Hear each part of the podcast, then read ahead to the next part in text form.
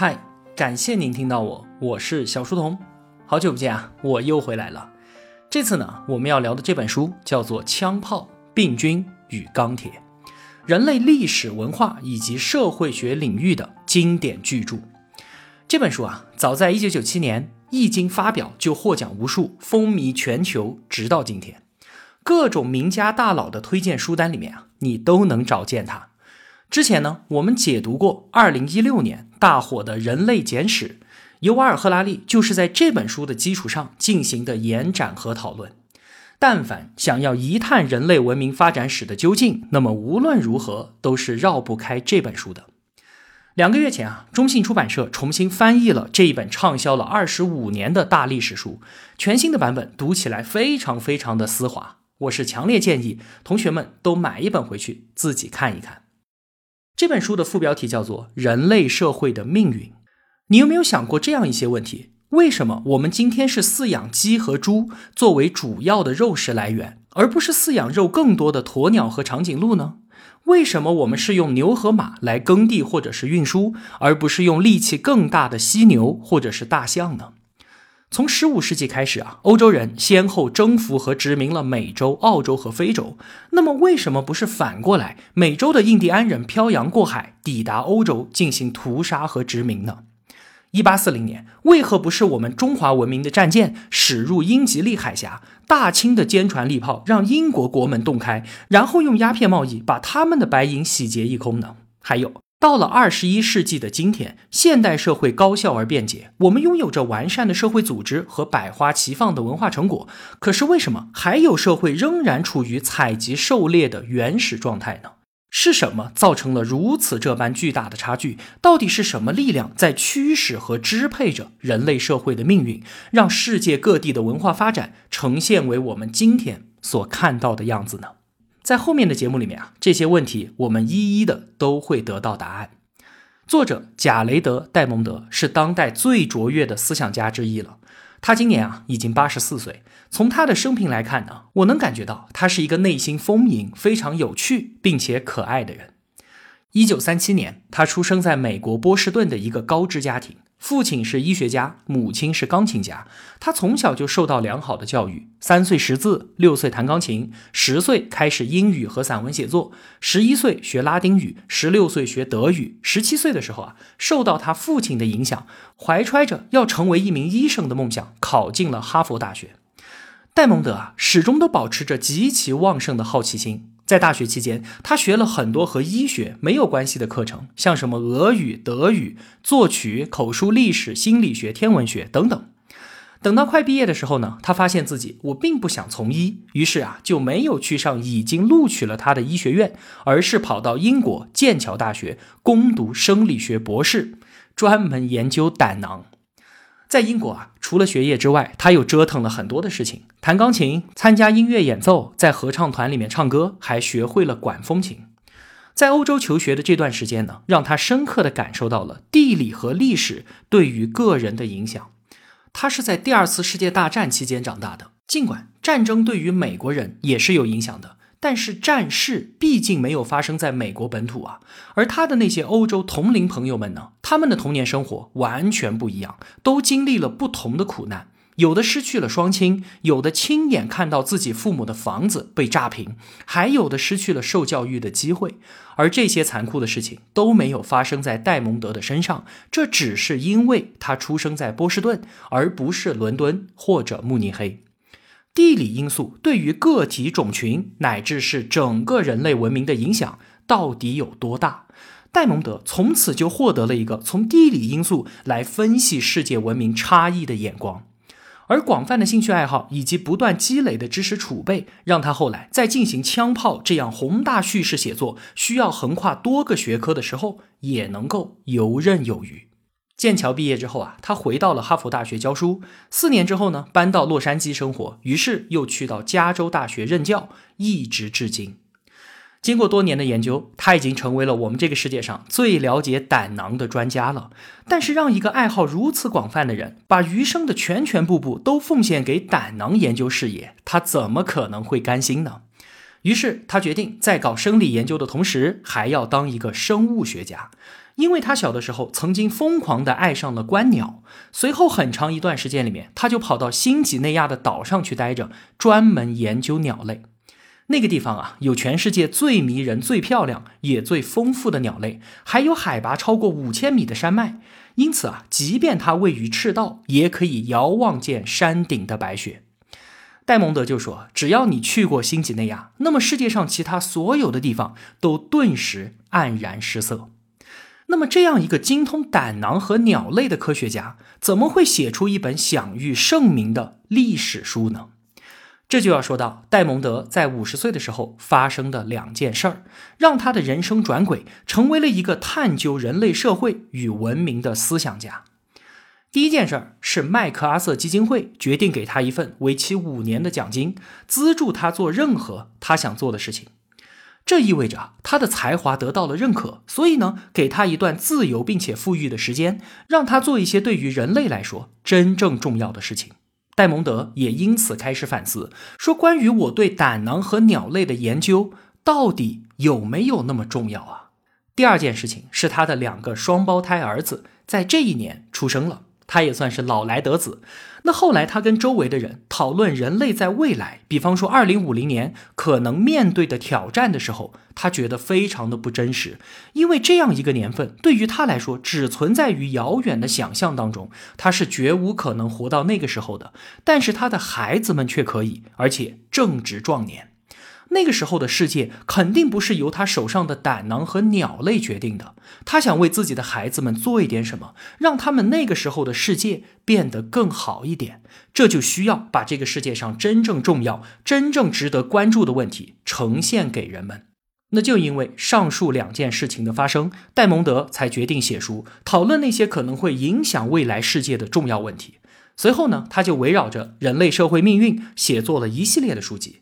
像是第三种黑猩猩、崩溃、巨变，为什么有的国家富裕，有的国家贫穷等等，而这本《枪炮、病菌与钢铁》就是其中最具影响力的著作。那好，我们打开书本，故事啊，就从戴蒙德讲述的一段极具戏剧性的历史开始吧。一四九二年，哥伦布发现了美洲大陆，大航海时代就此拉开序幕。那伴随着宗教的狂热和寻宝的梦想。来自欧洲的探险者纷纷踏上了新大陆，新旧两个世界发生了剧烈的碰撞，人类历史上最大的悲剧也即将发生了。一五三二年十一月份，西班牙的探险家皮萨罗来到了美洲，他和印加帝国的皇帝阿塔瓦尔帕相遇了。印加帝国啊，可是当时整个美洲大陆上最强大的帝国，统治着六百万人。阿塔瓦尔帕的麾下集结着八万大军，而皮萨罗这边呢，连上他自己只有区区一百六十九个人，其中骑兵有一百零六名。面对印加帝国派来的信使，皮萨罗表现的是恭敬又谦卑。他邀请印加皇帝在一个叫做卡哈马卡的城内见面，随后呢，转身就在城里设下了埋伏。而阿塔瓦尔帕对于西班牙人的意图和战力是一无所知的。他的信使告诉他说：“这些外来者啊，他们个个脸上长满胡子，头上呢都顶着一口锅。印第安人从来没见过钢盔，看上去啊就是一群乌合之众。如果说你派两百个印第安武士给我，我就可以把他们全部给你抓回来。”于是啊，阿塔瓦尔帕是毫无戒备的欣然赴约。第二天中午，阿塔瓦尔帕率领大军浩浩荡荡的来了。放眼望去，整个平原上面全部都是印第安人。印加皇帝是至高无上的太阳之子，他自己坐在一个由八十个人抬着的轿子上。我们都听说过八抬大轿，已经相当的阔气了。那八十个人抬的轿子，那得有多大呀？简直就是扛着一座塔。这八十位轿夫个个穿的光鲜亮丽，可都不是普通的平民，而是帝国当中的权贵阶级。不然哪里有资格给贵为太阳之子的印加皇帝扛轿子呢？精工雕刻的巨大轿子镶金镀银，用各种颜色的羽毛装饰的极为华丽。皇帝本人那更是锦衣绣服，头戴金冠，颈挂翠玉。在前面有两千个人专门清扫路面，让轿子通过。身后呢，浩浩荡荡的跟着两排印第安武士，高歌嘹亮。同学们可以想想看啊，这个场面是有多大的排场？埋伏在暗处的西班牙士兵们看到这个阵仗啊，都吓傻了，很多人自己尿裤子了都不知道。皮萨罗的传教士一手拿着十字架，一手拿着圣经，穿过重重包围的印第安武士，来到了阿塔瓦尔帕面前，跟他说：“说我们是上帝派来的，你呢也应该跟我们一样信奉上帝，效忠我们的教皇。”阿塔瓦尔帕听了之后，咆哮着说：“我们信奉太阳神，我是太阳之子，拥有无上的权利。我知道如何统治我的子民。想要我臣服于你们的主子，怎么可能呢？”说着，就把圣经远远地丢了回去。其实啊，这就是皮萨罗给阿塔瓦尔帕设的套，就是故意让他亵渎神明，也算是给自己之后下杀手找个理由吧。随后呢，皮萨罗发出号令，号角声响起，全副武装的步兵和骑兵从各个藏身之处杀了出来。一百六十九个西班牙人面对数万印加大军，竟然打赢了，杀掉了对面六七千人。抬轿子的领主和大臣全部阵亡，印加皇帝被活捉，而西班牙人没有折损一兵一卒，这简直不可思议。拥有着无上权威的阿塔瓦尔帕就这样沦为阶下囚，身陷囹圄八个月之久。在这期间呢，皮萨罗索要了人类历史上最大的一笔赎金，要将关押他的三十四平方米、高二点五米的囚室全部用黄金给塞满，才还他自由。被囚禁的阿塔瓦尔帕依然能够号令印加帝国，黄金是源源不断的从全国各地运来，真的就满足了皮萨罗的要求。可是呢，在拿到赎金之后，西班牙人还是绞死了印加皇帝。新旧大陆以这样戏剧性的方式剧烈的碰撞，这件事儿啊，后来史称卡哈马卡冲突。其实啊，这根本就不是什么冲突了，这就是赤裸裸的侵略、殖民和杀戮。说到这儿啊，我们最大的困惑就在于，区区一百多个西班牙人怎么能够击溃印加帝国八万军团？面对五百倍于自己的敌人数量，竟然可以无伤完胜，这是怎么做到的？其实啊，这个疑案的解释就是我们这本书的书名《枪炮、病菌与钢铁》。皮萨罗他们的优势在于装备了枪炮、盔甲、刀剑和战马。而印加人他们没有坐骑，武器也只有原始的石斧、木棒、弹弓和弓箭，根本就不足以对身披铠甲的西班牙士兵造成任何伤害。西班牙人身披铠甲，手持火器和兵器，再加上胯下的战马，这些东西啊，印加人从来就没有见识过。他们还以为是天神下凡，这起到了巨大的震慑作用，竟然没有人敢拿着弓箭对准西班牙人射击，几乎就是放弃了抵抗。大部分印加武士更是吓得拔腿就跑。那城外的大军看到人们推倒城墙，尖叫着飞奔出来，也是跟着四散而逃。方圆十五英里的谷地里面啊，全部都是忙着逃命的印加人，跑得慢的甚至被踩踏而死。而西班牙人骑着战马在后面追击屠杀。阿塔瓦尔帕身边的贵族大臣们表现出了绝对的忠诚，誓死守护，以血肉之躯抵挡西班牙人的钢刀。结果呢，被尽数杀光。《枪炮》这本书封面上的图画就是描绘着印加皇帝被生擒的这一幕。所以啊，这根本就不是一次面对面的战争，而是西班牙对印加人单方面的屠杀。在经历了卡哈马卡的惨败，印加人见识过了火器和马匹，后来呢，也发动起了大规模的抵抗。这个时候啊，是人人视死如归。可是呢，武力上的巨大悬殊，让他们的抵抗最终归于徒劳。当时啊，西班牙人手上拿的是火绳枪，装弹和射击都是非常麻烦的，一分多钟才能开一枪，还不一定能够打得到。所以呢，真正有杀伤力的还是钢铁铸造的甲胄和冷兵器。而战马在辽阔的战场上是具有绝对的优势的，骑兵天生就是步兵的克星。徒步的印第安武士面对冲锋而来的骑兵束手无策，他们后来是在狭小的道路上伏击，才能占到些许的便宜。在阿塔瓦尔帕死后，皮萨罗前往印加帝国的首都的路上，又经历了四场类似的战役，而每一次都能够以几十骑兵的兵力击溃成千上万的印第安人。我们看到啊，拥有战马和钢铁的西班牙人要对付手无寸铁的印加人，简直轻而易举。因此，他们能够以寡击众，所向披靡，也就合情合理了。但是啊，一开始我打不过你们，我没话说。你们军事实力确实厉害，但是钢铁战马和火枪又不是造原子弹，印第安人也可以学习掌握啊。更何况美洲拥有几千万平方公里的土地，上面生活着数千万的印第安人。我用空间换时间，一边打一边学习你们的军事技术，也不至于让欧洲人屠杀殆尽，最终殖民了整个美洲大陆吧？确实，印第安人在了解了钢铁和战马的威力之后，他们的社会啊也发生了变革。所以，我们现在一讲到印第安人，联想到的形象就是头上装饰着羽毛，手上挥舞着来福枪，骑着马在草原上面驰骋。到了抵抗殖民侵略的后期，印第安人也装备上了火枪和马匹，同样能够击退入侵的白人。关键点在于啊，跟随欧洲人一起来到美洲大陆的，还有眼睛看不见的更为恐怖的斑点恶魔。就在卡哈马卡冲突的六年前，印加帝国就爆发了天花，老皇帝和他指定的继承人都命丧于此。阿塔瓦尔帕是经历了残酷的夺嫡之争，最后胜出才夺得王位的。而为了维护自己王位的合法性，他又对帝国内部进行了一轮血腥的大清洗。所以啊，皮萨罗也是赶上了好时候，他所面对的是一个已经被瘟疫和战乱折磨得摇摇欲坠的王国。在随后上百年的时间里面，百分之九十五的印第安人都死于天花、流感这些来自欧亚大陆的流行病，这才将整个美洲大陆拱手让给了欧洲人。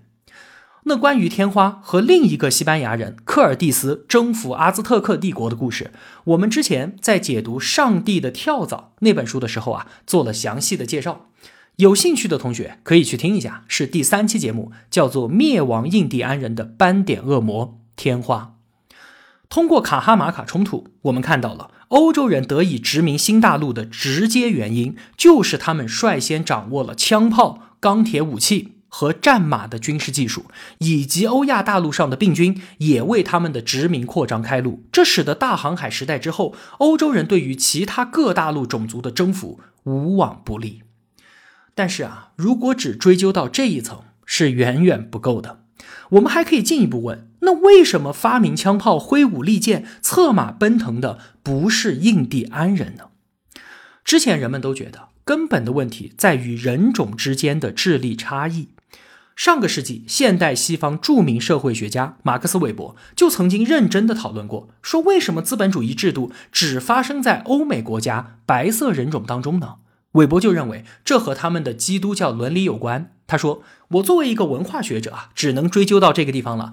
更深层次的问题，这就涉及到人种智力上的差别。因此呢，不同的人种才缔造出了不同的文明形态。后面的这些事儿啊，只能交给人类生物学家去深入研究了。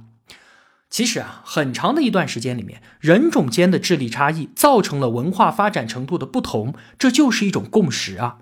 也有相关的论证，比方说。”你看啊，白种人去到澳大利亚殖民，只用了短短不到一百年的时间，就建立起了一个民主国家，使用金属工具，有中央集权的政治制度，文化、工业、农业是一应俱全。而澳大利亚的土著呢，在这里生活了长达四万年，一直都处于采集狩猎的原始状态，这一前一后就形成了实验对照组啊。唯一的变量不就是居住在相同环境里面不同的人种吗？戴蒙德对于这样种族主义的解释表示相当愤慨。他说：“啊，这简直就是胡说八道！白人之所以能够在澳洲建立现代社会制度，是因为他们直接将欧亚大陆发展成熟的经验带了过去。如果说白人就是澳洲的原住民，在当地的自然物候和文化交流条件之下，也未必能够自然生发出比澳洲土著更高效的文明形态。”而且啊，根本就没有证据能够证明各种族间存在智力上的差异。西方人在他们自己搞出的智力测验当中评分占优，那是因为智力测验就是衡量文化和学习能力的。在现代社会当中成长起来的白人，当然就更占优势。戴蒙德和保持着采集狩猎生活方式的新几内亚人打了三十三年的交道。他就发现，相比于欧美人来说，新几内亚人反而要更加的聪明、机警，对于周遭的人事物呢，也表现出了更大的兴趣。去到一个陌生环境，他们建立星象地图，掌握四周动静，判断进退趋势，这些能够反映大脑能力的任务啊，他们远比西方人要做得好得多。如果说把新几内亚人弄到我们熟悉的高度分化的社会当中，让他们开车去超市买个菜，打开手机点个美团外卖，他们当然是显得非常的愚钝。但是如果我们这些五谷不分的城里人跟着他们去到丛林里面呢？判断方向，寻找水源，识别哪些东西可以吃，哪些是有毒的，这对于他们来说易如反掌。我们在他们眼里不也就跟大傻子一样吗？在戴蒙德看来啊，新几内亚人明显要比欧美人聪明。为什么？他说了两点：一呢是几千年来欧美人生活在稠密社会当中，政府、警察、司法系统一应俱全，最大的死亡挑战就是传染病。像什么谋杀、战争都是非常态的。那么这样长时间筛选出来的，就是那些对疾病抵抗能力更强的人，仅此而已。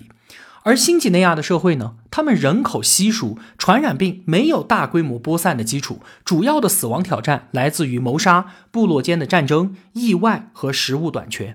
很明显，聪明的人更有机会在这样的环境当中生存下来。所以啊，针对智力的天择压力，在新几内亚社会当中更为凸显，而西方社会中天择鉴别的是抗病的能力。意思就是说，你不需要有多聪明，一样能够活下来。那么，经过长时间的淘汰，不就是新几内亚人更加的聪明吗？再有第二点，现代白人的孩子花了太多的时间在不需要动脑筋的那些娱乐上，像什么电视、收音机啊，而新几内亚的孩子呢，不受文明之害。只要他们不睡觉，就会主动的做和人说话或者是玩耍这一类有志于心智发展的事情。所以戴蒙德就讲啊，无论是从遗传角度来说，还是从成长环境的角度来讲，都是新几内亚人更加的聪明。其实呢，在我们之前的节目当中就探讨过这个问题了。现代研究表明啊，黑白黄三大亚种人的老祖先都是十几万年前从东非走出来的智人。留在非洲的呢，因为太阳照射强烈，为了阻挡紫外线，所以皮下需要分布大量的黑色素。而去到高纬度、高寒的欧洲，那个地方光照量低，黑皮肤就没有办法在光照作用之下转化出足够的维生素 D，因此得佝偻病，大量死亡。同时啊，那个地方空气寒冷而干燥，对于肺部的支气管会造成持续的损害，进而引发肺源性心脏病，也是大规模的死灭。所以在这两个重要的因素驱使之下，只有小部分发生了基因突变，皮肤变白，能够转化出足够的维生素 D，以及鼻子变高，能够暖化和湿润空气的孩子才能够存活下来。所以呢，迁徙到欧洲的智人就变成了白皮肤、高鼻梁，而我们黄种人呢，介于二者之间。但是啊，短短的几万年时间，只能够积累表皮上的些许改变。如果要发生智力层面的明显变化，需要基因突变积累数百万年以上才有可能实现。而我们智人到现在也不过最多二十万年，所以呢，全球的人类智力根本不可能存在巨大的差异。那么，如果不是智力因素使然，究竟是什么决定了全球各地文明发展程度的不同？西方人能够率先掌握病菌、枪炮与钢铁的终极原因，到底是什么呢？我们下期节目再继续讨论。好了，今天就分享这么多了。如果我有帮助到您，也希望您愿意帮助我。我用跨越山海的一路相伴，希望得到您用金钱的称赞。您可以通过音频旁边的连接进入小店，直接购买到《枪炮、病菌与钢铁》这本书。我是小书童，我在小书童频道与您不见不散。